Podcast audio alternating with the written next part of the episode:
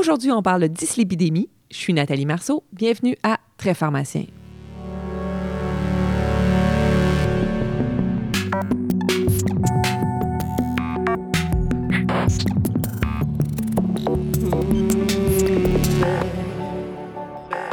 Bonjour, chers auditeurs. C'est avec plaisir que je vous retrouve aujourd'hui pour discuter de dyslipidémie. Saviez-vous que les dernières lignes directrices canadiennes ont été publiées en 2021? Et vous vous demandez peut-être qu'est-ce qu'il y a de nouveau dans ces recommandations. Pour le savoir, j'en discute aujourd'hui avec Michel Germain, qui est pharmacien à l'Institut universitaire de cardiologie et de pneumologie de Québec. Michel est détenteur de la certification américaine de Board Certified Cardiology Pharmacist, ou BCCP, et il est également membre du RPE de cardiologie. Bonjour Michel. Allô Nathalie. Écoute, je suis contente de discuter avec toi aujourd'hui. Michel, je te propose de séparer ce balado en trois, soit dépistage, traitement et nouveauté. Est-ce que ça te convient? C'est un bon plan de match. Commençons en parlant des nouveautés dans le dépistage de la dyslipidémie. Chez qui doit-on envisager le dépistage? En fait, au niveau du dépistage, les recommandations 2021 sont assez semblables à celles de 2016. Donc, euh, on considère un premier bilan lipidique de dépistage chez tous nos patients de 40 ans et plus. On peut le considérer chez certains groupes euh, ethniques un peu plus à risque, comme les patients d'Asie du Sud ou euh, les patients des Premières Nations. Sinon, on peut aussi le considérer chez les patients plus jeunes, mais qui ont plusieurs facteurs de risque cardiovasculaires. Les facteurs de risque qu'on connaît bien, comme l'hypertension, l'insuffisance rénale chronique, l'obésité, etc. dans ces facteurs de risque, là on retrouve aussi les désordres hypertensifs en grossesse. Donc, une femme qui aurait eu, par exemple, une grossesse compliquée par de la prééclampsie, euh, cette femme-là est plus à risque cardiovasculaire sur une période postpartum de 10 à 15 ans. Donc, c'est recommandé de faire un bilan lipidique plus précoce pour ces femmes-là, puis d'être plus agressif sur nos mesures non pharmacologiques.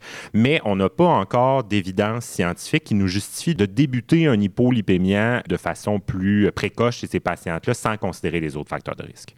OK, fait que je retiens 40 ans, on commence à dépister pour la dyslipidémie sans facteur de risque, puis après ça, on rajoute des facteurs de risque. Exactement. Mais c'est quand même pas mal de monde. Dis-moi, est-ce que le pharmacien pourrait décider de dépister la dyslipidémie?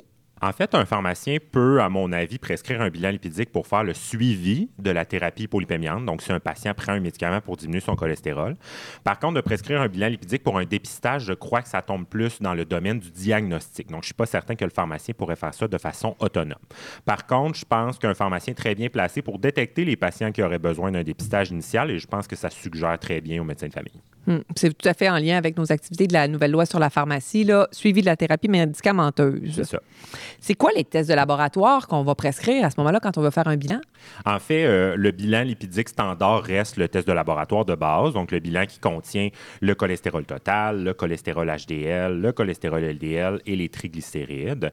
J'en profite pour parler d'un élément euh, très important des lignes directrices 2021, qui est de considérer nos cibles alternatives en priorité, donc l'ApoB et le non-HDL, quand les triglycérides sont supérieurs à 1,5. Donc, pourquoi? En fait, la valeur de cholestérol LDL, qui est le mauvais cholestérol, hein, comme on apprend à l'école, ce n'est pas une valeur qui est mesurée dans le bilan C'est une valeur qui est calculée, entre autres, avec la valeur de triglycérides. Donc, quand les triglycérides sont trop élevés, ça vient fausser à la baisse cette valeur-là. Alors, c'est pour ça qu'à partir de 1,5 de triglycérides, c'est mieux de considérer la B puis les non-HDL, autant pour le dépistage que pour le suivi de la thérapie. Donc, autre que le bilan lipidique standard, il y a d'autres marqueurs euh, parallèles qui peuvent nous aider à prendre une décision pour les patients qui sont plus dans une zone grise de début d'hypolipémia. Fait qu'on parle par exemple de l'ApoB, justement, ou euh, du LP ou du score calcique. Puis finalement, on peut demander d'autres valeurs de labo qui peuvent nous aider justement à savoir si c'est sécuritaire de débuter une statine, puis aussi nous aider à calculer notre score de Framingham, comme le bilan hépatique, la créate, le ratio albumine-créatinine ou l'hémoglobine glyquée. Mais là, tu viens de me parler du LP petit a. C'est quoi ça, le LP petit a? Le LP petit a, en fait, c'est un type de LDL qui a une apolipoprotéine à sa surface qui est unique, l'ApoA. Je vous rappelle, là, une apolipoprotéine, c'est une petite protéine à la surface des lipoprotéines qui joue le rôle un peu de solubilisation et de transport de nos lipoprotéines. Fait le LP petit a, a un gros potentiel hétérogène. Puis ce qui est important à retenir, c'est qu'il reste relativement stable dans la vie d'un patient. Il ne sera pas influencé par les habitudes de vie ou l'âge. Donc, la recommandation actuellement, c'est le doser une fois dans la vie d'un patient, souvent avec le bilan lipidique initial. Euh, les évidences scientifiques nous démontrent que le niveau de LP petit a est directement proportionnel au risque cardiovasculaire. Donc, si on a un LP petit a supérieur à 50 mg par décilitre ou 100 nanomoles par litre, ça peut nous justifier d'être plus agressif dans notre début, je dirais, d'hypolipémia, donc de prendre une décision de débuter une statine, par exemple, pour un patient qui serait euh, en zone grise, ou par exemple un patient qui serait en prévention secondaire, ça pourrait justifier de prioriser, par exemple, l'inhibiteur PCSK9 en combinaison avec la statine au lieu de l'ésétimib. OK, donc LP petit a, une seule fois dans la vie, dans nos zones grises. Oui, pour prendre une décision, dans le fond, pour les patients qui sont dans les zones grises. L'autre élément, tu m'as parlé du score calcique. C'est quoi ça, le score calcique? Le score calcique, en fait, c'est pas une valeur de laboratoire, c'est un examen d'imagerie, c'est un CT scan, en fait, qui est à faible contraste, qui est assez facilement accessible, qui coûte pas très cher, assez simple à faire. Ça permet d'avoir un portrait de la plaque calcifiée d'un patient. Donc, de voir, en fait, à quel point le patient a de la plaque au niveau de ses artères. Euh, le score calcique, si la valeur est à zéro, ça veut dire, en fait, qu'on n'a pas de plaque. La prédictibilité est quand même assez importante. Par contre, c'est pas une valeur qu'il faut absolument prendre pour du cash. Donc, le score calcique donne le portrait de la plaque calcifiée chez le patient, mais on peut avoir la présence de plaques, par exemple, je vais dire, un peu plus molle, en fait, qu'il n'y a pas encore de calcium. Et cette plaque-là peut se calcifier avec le temps. Donc, un score à zéro peut changer quand même assez rapidement. Mais en général, somme toute, un score à zéro veut dire pas de plaque. Quand il est entre 1 et 99, c'est qu'il y a présence de plaque. Puis quand il est supérieur à 100, ben, c'est là qu'un patient est beaucoup plus à risque et que ça pourrait justifier le traitement hypolipémien. Donc, encore là, un peu comme le LP petit A, un score calcique, ça va nous aider à prendre une décision pour un cas ambigu. Par contre, ça n'a aucune utilité pour le suivi du médicament. Donc, il ne faut pas du tout utiliser le score calcique, tout comme le LP petit pour faire le suivi de l'efficacité de nos thérapies. Ça ne sert à rien non plus de faire un score calcique pour un patient qui est déjà à haut risque, donc il faut le traiter, ou qui est déjà sous traitement hypolipémien. Puis tantôt, tu m'as parlé du score de Framingham pour déterminer le niveau de risque d'atteinte cardiovasculaire. Tu sais, tu as dit on pourrait compléter le bilan avec euh, certains éléments pour pouvoir compléter ce score. C'est encore bon, ce score-là? Oui, absolument. Donc, euh, l'échelle de Framingham, le score de Framingham, c'est encore l'outil de choix dans les lignes directrices canadiennes pour euh, stratifier le risque cardiovasculaire de nos patients en prévention primaire. Euh, il y a plusieurs scores qui existent là, un peu partout, notamment dans les lignes directrices américaines. C'est un autre score qui est recommandé, qui ont des critères ou des endpoints un peu différents. Il n'y a aucun score qui a vraiment démontré une supériorité claire. donc, c'est encore celui de Framingham là, qui est recommandé au Canada. Il est facilement accessible accessible un peu partout là, sur Internet, euh, soit sous forme de tableau ou même en calculateur automatique, là, comme sur le site MD Calc. C'est quoi que tu utilises, toi, euh, comme site? Euh, moi, en fait, je l'ai euh, enregistré sur mon bureau d'ordinateur, fait qu'il est toujours accessible rapidement. C'est la version officielle de la CCS, en fait, que j'ai. Puis dis-moi, rappelle-moi, pour les auditeurs là, qui sont moins familiers avec le score de Framingham, c'est quoi non qu'il y a là-dedans? Oui. Fait que dans le fond, euh, le score de Framingham, c'est un système de pointage. Fait qu'on utilise des facteurs de risque cardiovasculaire comme l'âge, la tension artérielle, le cholestérol total, le HDL, le statut tabagique. Ça permet de stratifier le risque cardiovasculaire du patient. Il y a trois grandes catégories en fait, il y a les faibles risques, qui sont les patients qui ont moins de 10% euh, de chances de faire un événement cardiovasculaire dans les 10 prochaines années le score modéré qui est de 10 à 19,9% et le score élevé qui est à 20% et plus. Donc, avec ça, ça nous permet de savoir chez qui on doit débuter une statine en prévention primaire. Si je t'entends, tu ne me parles pas du tout du syndrome métabolique dans cette échelle de Framingham-là. Qu'est-ce que je devrais en penser?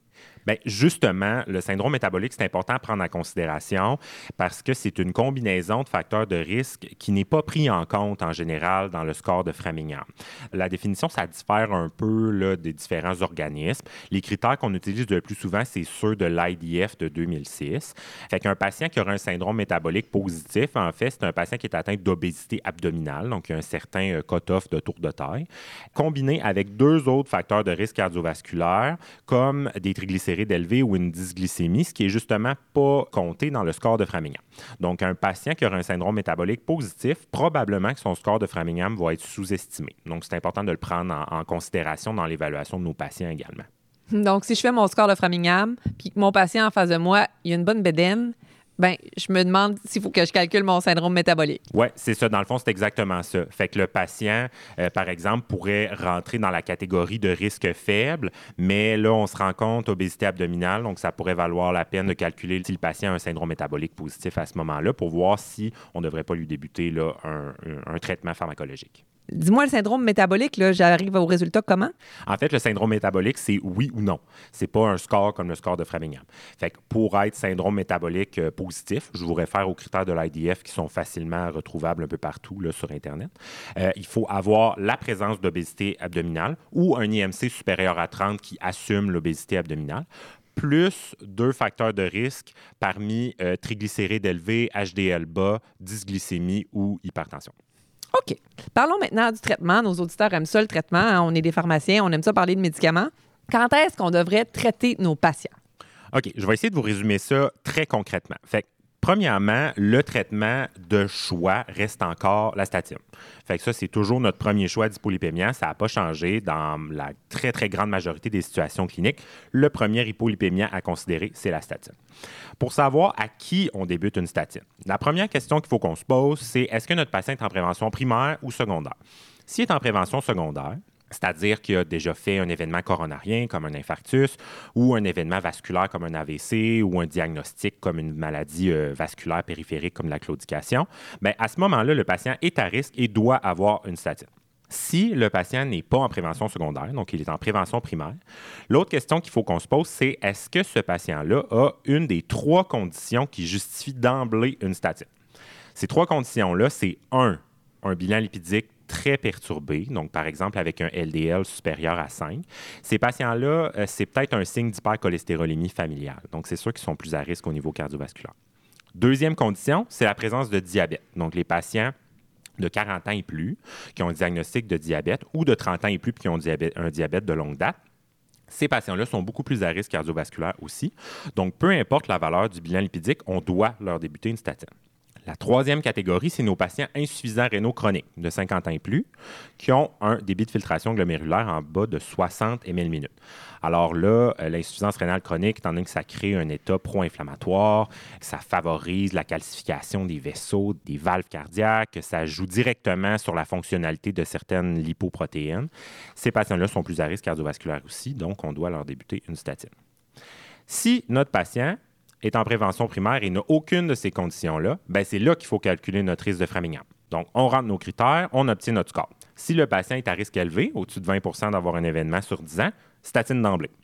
Si notre patient est à risque intermédiaire, ben là, on va tourner voir notre bilan lipidique, puis selon ce qui est recommandé dans les lignes directrices, si le LDL est au-dessus de 3,5 par exemple, à ce moment-là, ça pourrait justifier de débuter une statine. Il faut aussi regarder les autres facteurs de risque comme l'hypertension, le tabagisme, des choses comme ça. Pour les patients à faible risque, en général, ce n'est pas nécessaire de donner un médicament. On peut y aller seulement avec les mesures non pharmacologiques. Par contre, il y a une nouvelle nuance qui est amenée dans les lignes directrices 2021, qui était déjà abordée dans les lignes directrices américaines 2018, et c'est le concept du niveau de risque borderline. Donc, c'est les patients qui ont un risque cardiovasculaire sur 10 ans entre 5 et 9,9% Donc, ces patients-là qui ont aussi d'autres facteurs de risque importants, comme le LP petit a élevé, un score calcique élevé ou euh, des antécédents familiaux très importants. Ces patients-là, bien que ça ne soit pas aussi bien démontré dans la littérature, en fait, les bénéfices de débuter une statine seraient probablement proportionnels aux autres groupes de patients. Ça, c'est les patients borderline. C'est ça, les patients borderline. Mais là, tu m'as parlé des mesures non pharmacologiques. Les mesures non pharmacologiques, est-ce qu'elles fonctionnent, mettons, pour nos patients à faible risque? Est-ce qu'on sent à l'aise de les recommander? Est-ce qu'elles vont fonctionner? Oui, les mesures non pharmacologiques, c'est la base de toute intervention au niveau des lipides, à mon avis. Donc, ce qui est recommandé là, officiellement, actuellement, bon, une alimentation méditerranéenne, de l'exercice physique régulier, 150 minutes d'activité physique par semaine avec au moins deux séances euh, de renforcement musculaire, un IMC santé entre 18,5 et 25 un abandon tabagique complet, de l'alcool modéré. Donc, tout ça peut être recommandé chez nos patients à faible risque. Et je dirais même chez nos patients à risque intermédiaire aussi, mais qui seraient peut-être réticents à débuter une statine. Moi, je pense que c'est encore, ça fait encore partie d'un arsenal thérapeutique de débuter par des mesures non pharmacologiques puis de répéter le bilan lipidique, euh, par exemple, dans 6 à 8 semaines. Puis nos mesures non pharmacologiques sont efficaces. Dans les lignes directrices 2016, il y a un tableau euh, très intéressant à cet effet où on voit l'impact sur les bénéfices cardiovasculaires et la mortalité euh, de chacune de ces mesures non pharmacologiques-là, chacun des types de diètes, d'exercices, des choses comme ça. Et quand on regarde euh, l'effet combiné de toutes ces MNP-là, ben, on vient chercher une diminution jusqu'à 75% du risque cardiovasculaire et de la mortalité. Une des façons euh, super intéressantes de le présenter aux nos patients, c'est la calculatrice de McCormack, qui est disponible entre autres sur le site de l'INES avec le protocole d'ajustement des hypolipémiens. Donc, c'est une façon très imagée de démontrer aux patients en fait l'impact de ces MNP-là en utilisant les mêmes facteurs de risque que le score de Framingham. Hmm. Mais quand même, tu m'as quand même dit 150 minutes d'activité modérée plus deux séances euh, d'étirement? Deux séances, en fait, de renforcement musculaire dans les 150 minutes. OK. Fait qu'on fait tout ça, nous autres, là, 150 minutes par semaine plus deux séances. Évidemment. c'est à intégrer graduellement dans la vie d'un patient, surtout si on part de zéro, mais c'est ce qui est officiellement recommandé, ce qui serait à atteindre, en fait. Ah, en tout cas, au moins, j'entends que ça fonctionne, là. Oui. Écoute, j'aimerais ça t'amener aussi chez les patients âgés parce que j'ai lu, moi, qu'après 80, on devrait arrêter les statines, mais j'ai aussi lu qu'on pouvait utiliser les statines en prévention primaire chez les patients de 75 ans et plus. Fait que là, aide-moi à comprendre qu'est-ce que je dois faire. C'est vrai que les statines euh, chez les personnes âgées, c'est un sujet qui est assez euh, mélangeant, je pourrais dire. C'est en ébullition, en fait. Il y a beaucoup de données qui sortent à ce niveau-là. Euh, il y a de plus en plus d'évidences qui supportent le fait de, traiter les lipides chez nos personnes âgées. Il y a une méta-analyse qui est sortie en 2020 de Genser et collaborateurs qui combine 24 études d'hypolipémia, autant les statines que non statines. Toutes les grandes études d'hypolipémia qu'on connaît, le Improve It, Odyssey, Outcomes, Fourier, le cholestérol Et euh, cette méthode-là démontre là, que le bénéfice de traiter les lipides chez nos personnes âgées, le bénéfice est maintenu pour toutes les composantes individuelles du MACE, autant en prévention primaire qu'en prévention secondaire. Donc, euh, je crois que plus le temps avance et plus on a des données pour continuer de traiter les lipides de nos personnes âgées. Par contre, évidemment qu'il faut individualiser ça chez nos patients. Donc, c'est toujours important de relativiser selon si c'est de la prévention primaire ou secondaire. Donc, c'est toujours plus important de continuer la statine en prévention secondaire. Il faut toujours avoir aussi en tête l'espérance de vie de notre patient puis ses comorbidités gériatriques. Si on a un patient de 80 ans, mais qui est top shape, que ses deux parents sont centenaires, qui fait encore 300 euh, km de vélo par été, ben lui, peut-être qu'il va vouloir continuer sa statine pour améliorer ses chances de ne pas faire d'événements cardiovasculaires. Versus un autre patient de 80 ans qui est dément, qui a un cancer, qui a le Parkinson, qui a son espérance de vie limitée, qui est plus dans l'optique de confort. Donc, je pense que là, à ce moment-là, ça pourrait être euh, relativisé, le traitement pour les lipides. On peut s'aider avec le score de Framingham pour voir le risque. Par contre, je vous rappelle que le score de Framingham est moins bien validé pour les patients de 75 ans et plus. Donc, on peut le faire pour se donner une petite idée, mais ça reste que c'est moins bien validé. On peut s'aider de nos autres marqueurs, comme je l'ai mentionné plus tôt, le score calcique, le LP petit a. Les patients âgés, on peut les considérer comme dans le groupe des patients dans la zone grise, en fait. Donc, ça peut être des marqueurs utiles. Personnellement, j'y vais mollo avec les doses. Hein. On sait que nos personnes âgées sont plus susceptibles aux effets indésirables, surtout musculaires. Donc, euh, on peut euh, traiter, mais avec des doses peut-être un peu plus modérées. Puis, ultimement, il faut prendre la décision avec le patient ou sa famille. Souvent, on se trouve euh, devant des patients là, où on ne sait pas trop quoi faire. On a plein d'éléments dans la balance le pour, le contre, mais c'est en discutant avec le patient que finalement on a notre réponse. Il y en a qui veulent se traiter, il y en a qui veulent continuer à optimiser leur santé, il y en a au contraire qui ont peur des effets secondaires, qui préfèrent faire la part des choses. Donc souvent on a la réponse là, en jasant avec nos patients. Mais en tout cas, ce que je retiens, c'est patient âgé égale individualisé, prendre en considération les besoins du patient lui-même. Exactement. J'aimerais préciser à nos auditeurs qui s'intéressent aux controverses sur les statines, là, vous rappelez qu'on a enregistré un épisode, l'épisode 15, avec Sophie Lachapelle sur les controverses associées aux statines. Donc, si ça vous intéresse, je vous invite à le réécouter.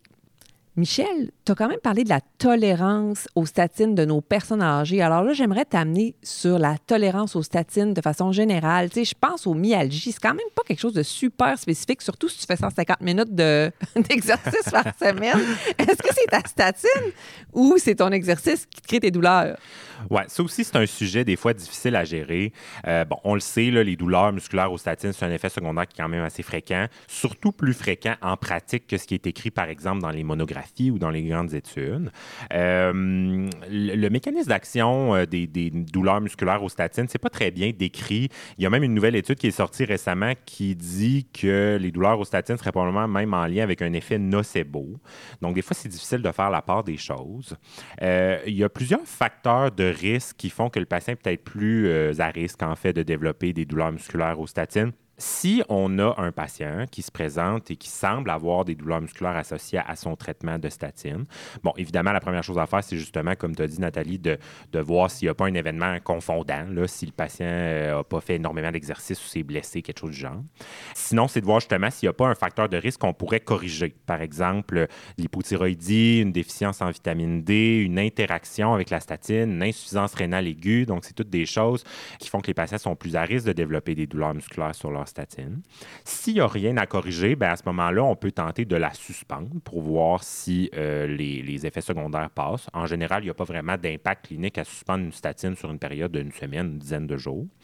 On peut utiliser un outil qui s'appelle le SAMS-CI pour le Statin Associated Muscle Symptoms Clinical Index qui est disponible sur Internet. En fait, ça donne un score, en fait, qui nous dit à quel point euh, les douleurs musculaires, c'est probablement ou possiblement relié à la statine. Hmm, intéressant, ça. Oui, ça peut être utilisé. Et si, en fait, là, les symptômes disparaissent à l'arrêt de la statine, on peut à ce moment-là essayer de la reprendre. Et s'ils reviennent, bien, c'est sûr que ça augmente la probabilité que c'est peut-être relié à ça. Donc, personnellement, quand ça arrive à mes patients, ce que je fais, c'est euh, que j'essaie une statine à dose équivalente, en fait, pour voir s'il ne tolérerait pas une autre molécule. Des fois, ça règle le problème. Des fois, non, par contre. Donc, mon plan C, en fait, reste souvent la pravastatine, qui est une statine qui n'est pas métabolisée par les cytochromes P450. Donc, ça arrive des fois euh, que les patients vont mieux la tolérer. Et ultimement, ben, des fois, on est pris à diminuer la dose puis à essayer d'ajouter d'autres molécules, par exemple les éthymibes, pour essayer de bien contrôler le bilan lipidique. Il y a des patients chez qui on ne sera jamais capable d'en donner, qui vont avoir des effets musculaires même à des toutes petites doses. Donc, à ce moment-là, il nous reste les éthymibes seuls, mais il faut se rappeler qu'il n'y a aucune évidence là, qui démontre les bénéfices cardiovasculaires de l'éthymibe en monothérapie. Puis, ultimement, je pense que ce qui est important dans toute cette démarche-là, c'est de documenter nos essais puis de documenter l'intolérance du patient parce que ça va peut-être nous être utile dans le futur si on veut faire, par exemple, une demande de remboursement pour un inhibiteur PCSK9. Michel, quelles sont les cibles thérapeutiques à viser en prévention secondaire? Est-ce qu'ils ont changé dans les dernières lignes directrices? Bien, justement, oui. Et ça, c'est un point quand même assez important. Donc, euh, en prévention secondaire, euh, bon, donc on a toujours appris qu'on visait un cholestérol LDL euh, en bas de 2. Hein, un patient qui est sous statine, le LDL est en bas de 2, on est content. Eh bien, c'est plus tout à fait vrai en prévention secondaire. Donc, maintenant, nos cibles sont plus sévères. On va viser un LDL en bas de 1,8 ou nos cibles alternatives, donc un ApoB en bas de 0,7 et un non-HDL en bas de 2,4. Donc, pour atteindre ces cibles-là, on augmente nos statines jusqu'à la dose maximale tolérée. Et si ce n'est pas suffisant, ben, on peut rajouter notre ézétimib en combinaison qui va nous permettre d'avoir une diminution d'à peu près 20-25% supplémentaire de notre cholestérol LDL. Et il y a aussi l'inhibiteur PCSK9 qu'on peut considérer. Les lignes directrices recommandent même de considérer l'inhibiteur PCSK9 avant les éthymibes si on est loin de nos cibles thérapeutiques ou si le patient fait partie du groupe qu'on appelle les meilleurs répondants aux inhibiteurs PCSK9, qui sont par exemple les patients qui ont eu un syndrome coronarien dans la dernière année ou euh, qui ont des facteurs de risque cardiovasculaire, par exemple au niveau de l'anatomie coronarienne. Euh, par contre, on le sait, les inhibiteurs PCSK9, c'est un petit peu compliqué au niveau socio-économique au Québec. C'est pas remboursé par la RAMQ d'emblée. Il faut faire des demandes de patients d'exception ou de médicaments d'exception. Donc, euh, c'est sûr qu'il faut prendre ça en considération Michel, qu'est-ce qui arrive quand tu n'es pas capable d'atteindre les cibles thérapeutiques? C'est quoi tes premières actions? Si on n'atteint pas nos cibles avec euh, nos traitements chez un patient, bien, la première chose que je fais, en fait, c'est questionner l'observance. Donc, euh, on le sait, les traitements hypolipémiants, des fois, c'est à faible taux d'acceptabilité. Les patients n'aiment pas trop ça, prendre ça, ils ne voient pas vraiment l'effet. Donc, euh, l'observance, je pense, c'est particulièrement important à questionner puis à explorer, surtout pour les hypolipémiants. Si ce n'est pas une question d'observance, on peut explorer les causes de dyslipidémie secondaire. Donc, on le sait, hein, il y a beaucoup de médicaments qui peuvent perturber le bilan lipidique corticostéroïdes, des antipsychotiques, euh, les résines qui peuvent augmenter les triglycérides, à faire attention. Donc, si possible, on peut essayer de modifier les thérapies qui peuvent être néfastes au niveau du bilan lipidique. Sinon, ben, si on est vraiment là, sur des traitements euh, très intenses puis qu'on n'atteint toujours pas nos cibles thérapeutiques chez ces patients-là, ben, à ce moment-là, euh, ça peut peut-être nous orienter vers un problème qui nécessite une démarche plus diagnostique. Est-ce qu'il y a une hypercholestérolémie familiale dans le décor? Est-ce qu'il y a une cause euh, organique, en fait, d'une dyslipidémie secondaire? Donc là, à ce moment-là, je pense que c'est important de référer vers le médecin. Hum, OK. Puis qu'est-ce que tu ferais chez un patient qui dirait, moi, je ne prendrai pas de statine, je vais prendre des oméga 3? En fait, euh, bon, les oméga 3, euh, c'est un, sujet, euh, c'est un sujet chaud aussi là, récemment. Les lignes directrices 2021 sont assez claires. Pour l'utilisation des oméga 3, surtout ceux en vente libre en général, il n'y a aucun bénéfice cardiovasculaire à ces molécules-là.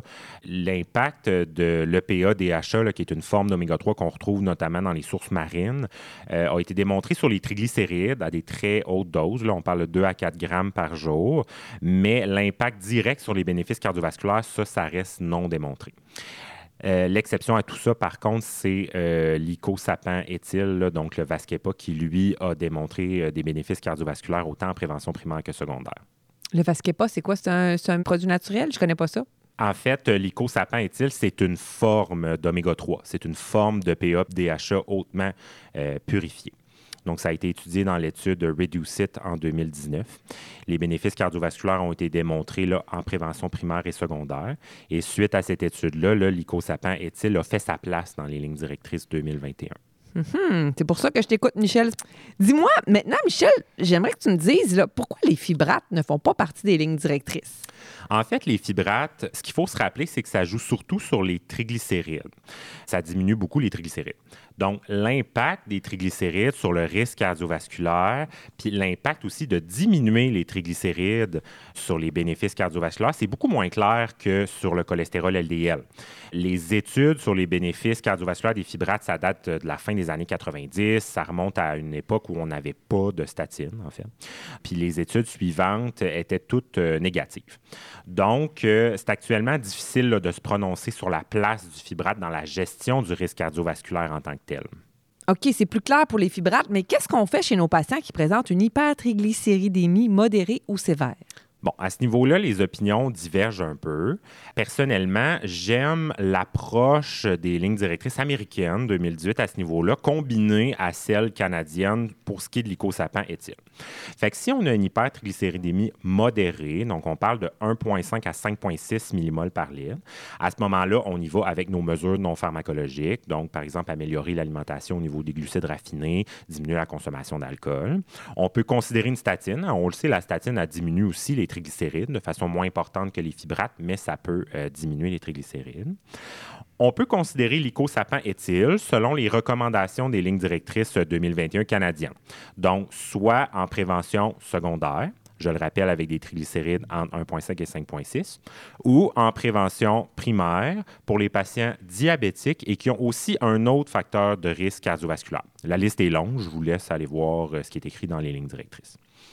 Pour l'hypertriglycéridémie élevée, donc on parle d'un triglycéride au-dessus de 5,6, là, le risque est surtout au niveau de la pancréatite. Donc, on fait la même conduite que pour une hypertriglycéridémie modérée et à ce moment-là, on peut considérer le fibrate. C'est ce qui est recommandé là, au niveau des lignes directrices des États-Unis. Hmm, merci, c'est pas mal plus clair. Maintenant, Michel, on arrive en fin de balado. J'aimerais ça qu'on parle des nouveautés. Qu'est-ce qui s'en vient? Qu'est-ce qu'on doit avoir sur le radar pharmacologique pour la dyslipidémie? On a quelques médicaments dans le pipeline au niveau des hypolipémiens. Euh, notamment, on a l'inclisiran, qui est une nouvelle molécule qui est acceptée au Canada euh, depuis juillet. En fait, c'est une molécule qui se dirige aussi vers les PCSK9, comme nos inhibiteurs PCSK9 qu'on connaît, mais le mécanisme d'action est différent. Donc, au lieu que ça soit là, un anticorps monoclonal qui se dirige vers la protéine formée au complet, c'est un petit ARN interférent qui vient diminuer la synthèse du PCSK9. L'avantage de cette molécule-là, c'est que son administration va être aux six mois, sous cutané. Donc, ça, ça pourrait être intéressant pour la suite. Sinon, on a aussi l'acide bempédoïque qui est déjà accepté aux États-Unis. Euh, l'acide bempédoïque, euh, ça marche un peu comme une statine, en fait. Ça vient diminuer la synthèse endogène euh, au niveau hépatique de cholestérol sur une enzyme qui est en amont de l'HMG-CoA réductase, en fait, qui est l'enzyme qui touche les statines. L'acide bempédoïque diminue le cholestérol LDL à peu près 15 à 25% C'est un peu comparable à l'ézitimib. on n'a pas encore d'études sur les outcomes cardiovasculaires officiels. Ça s'en vient. Mais bref, ça va probablement être inclus dans les prochaines lignes directrices américaines, mais je ne vois pas pourquoi ça s'en viendrait pas au Canada une fois qu'on va avoir l'étude de bénéfices cardiovasculaires. Finalement, on a aussi le pémafibrate, qui est un, en fait une nouvelle forme de fibrate qui est à l'étude actuellement. Un fibrate qui va avoir une spécificité d'action plus sélective au niveau du PPAR, au niveau des molécules lipidiques en tant que telles. Donc, ce que ça va permettre, c'est un meilleur effet sur le bilan lipidique sans avoir les effets indésirables collatéraux qu'on connaît des fibrates traditionnels, par exemple au niveau rénal ou au niveau hépatique. C'est une molécule qui est déjà disponible au Japon depuis 2018. Et en ce moment, ici, on a une étude là, qui est en cours, prominente, sur les issues cardiovasculaires de cette molécule-là. Donc, peut-être que ça aussi, ça va s'en venir là, euh, bientôt. Merci beaucoup, Michel, pour ce beau survol pharmacologique. Là, on va être à l'affût de ce qui s'en vient davantage en dyslipidémie. Je pense qu'il faut garder l'œil ouvert. Là. On a des molécules euh, probablement prometteuses qui s'en viennent. Et je te remercie aussi pour ce balado. En tout cas, moi, je retiens une chose, c'est qu'il faut que je fasse au moins 150 minutes de sport par semaine. C'est ça, tu as bien compris. Chers auditeurs, voici ce qui conclut cet épisode très intéressant. Je vous donne rendez-vous dans quelques semaines pour notre prochain balado et je vous rappelle de profiter activement des plaisirs de l'hiver. À bientôt.